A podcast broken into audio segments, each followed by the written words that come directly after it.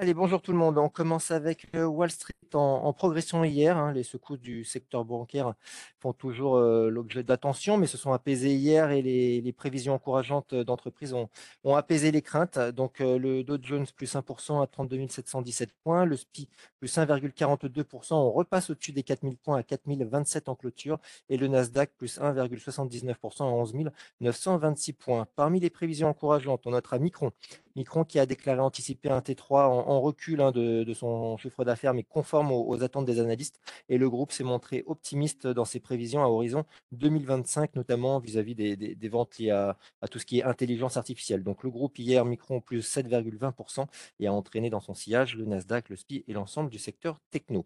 Lululemon, autre progression qui a indiqué s'attendre à un bénéfice annuel supérieur aux anticipations et qui progresse hier de 12,70%. Bon, à noter que la saison des résultats commence en avril hein, et sera l'occasion d'évaluer la, santé, notamment du secteur bancaire et l'impact éventuel sur la politique monétaire euh, de la Fed. Hier, euh, bon, on le disait, accalmie sur le système euh, bancaire et sur le marché obligataire. Le VIX, indice de volatilité, est retombé à son plus bas niveau depuis le 9 mars. Hein, C'est la veille de la, de la prise de contrôle de la Silicon Valley Bank par, par les régulateurs américains.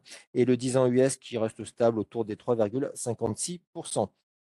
Parmi les valeurs à la hausse hier, on notera Rivian, le constructeur de voitures électriques, euh, plus 9,88%. Shopify, euh, plateforme de commerce électronique, plus 5,39%. Le spécialiste du paiement échelonné sur Internet affirme qu'il progresse de plus de bah, enfin 10,88% exactement. Et puis, euh, même les banques régionales hein, ont profité du, mouvement de hausse. First Republic, plus 5,63%. Californienne PacWest, plus 5,06%. Et attention pour SVB, plus 142,50%. Euh, en Europe, également dans le vert, porté par euh, également la même chose, un hein, secteur tech et secteur banque, avec euh, des perspectives optimistes pardon, d'Infineon, et puis l'arrivée d'un nouveau dirigeant chez, chez UBS. Donc, dans ce contexte, le CAC 40 plus 1,39% à 7186, c'est la troisième séance de hausse, euh, et on revient sur les plus hauts depuis le 10 mars hein, et, la, crise du, secteur bancaire. Euh, FTSE plus 1,07%, DAX plus 1,23, Eurostock 50 plus 1,51 et le Stock 600 Europe plus 1,30%. Donc on disait chez UBS, nomination de Sergio Hermotti au poste de président euh, directeur général.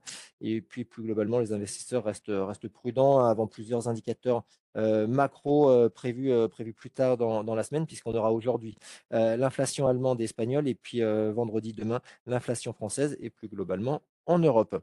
Au niveau sectoriel, les banques, c'est plus 1,92%, la tech, plus 2,67%, on le disait, porté par Infineon, qui a augmenté ses, prévisions financières sur 2023. Le groupe progresse de 6,90%. Euh, côté baisse, Atos, lanterne rouge du SBF 120, moins 16,7% après qu'Airbus ait décidé de mettre fin à son projet de prise de participation dans Evidian, qui était la, la future branche d'activité digitale et de cybersécurité du groupe. Et puis Mercedes, moins 2,10%, pénalisé par un possible désengagement partiel du fonds souverain euh, koweïtien de son capital. Côté euh, macro, hier, l'enquête de l'Institut euh, GFK euh, pour ce qui est du moral des consommateurs allemands est en hausse en avril avec, euh, bah, avec la baisse des prix de l'énergie, malgré le rythme d'amélioration se réduit euh, par rapport au mois précédent. Et puis en France, l'indice de confiance des ménages, euh, à nouveau en recul sur le, sur le mois de mars.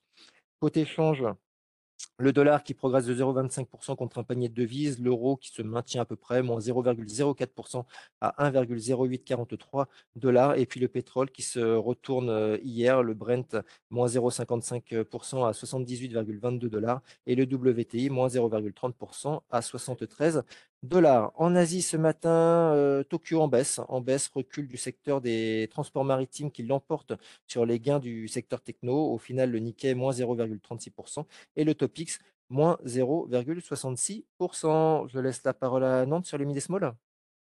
Bonjour, je avec Dontnod qui annonce un produit d'exploitation annuel de 30 millions d'euros, soit une croissance de 13%. L'avancée et le coût des développements sont conformes aux attentes, tant pour la vaste majorité désormais conservée en interne que pour la partie refacture à focus dans le cadre de la production Banishers.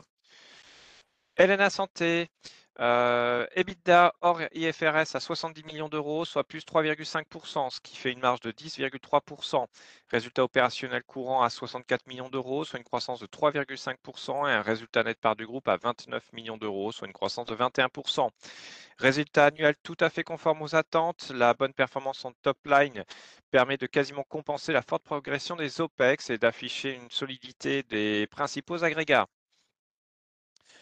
À noter que la DFN hors IFRS 16 s'établit à 348 millions d'euros.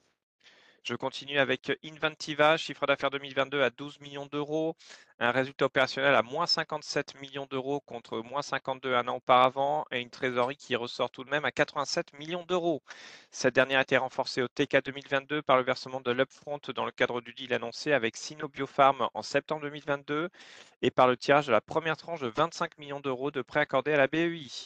Sur le plan clinique, la post-clôture, Inventiva a travaillé à la refonte du protocole clinique Native 3 en collaboration avec la FDA pour obtenir une autorisation de mise sur le marché chez les patients atteints de NASH. Et je termine avec Claranova, Résultat opérationnel courant normalisé à 17 millions d'euros, soit moins 22%. Résultat net part du groupe à moins 3,9 millions d'euros contre 2,4 millions un an auparavant.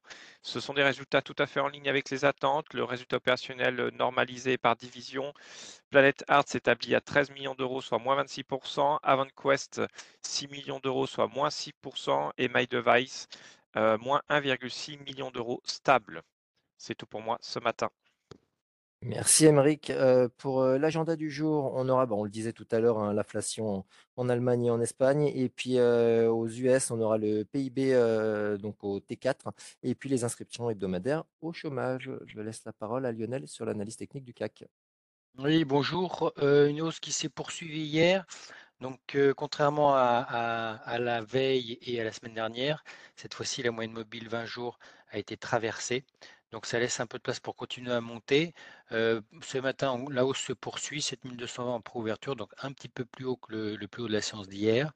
Hem, on a comme, heu, prochaine cible ou résistance, le gap baissier qu'on avait laissé ouvert le 10 mars et dont la partie haute se situe vers 7275.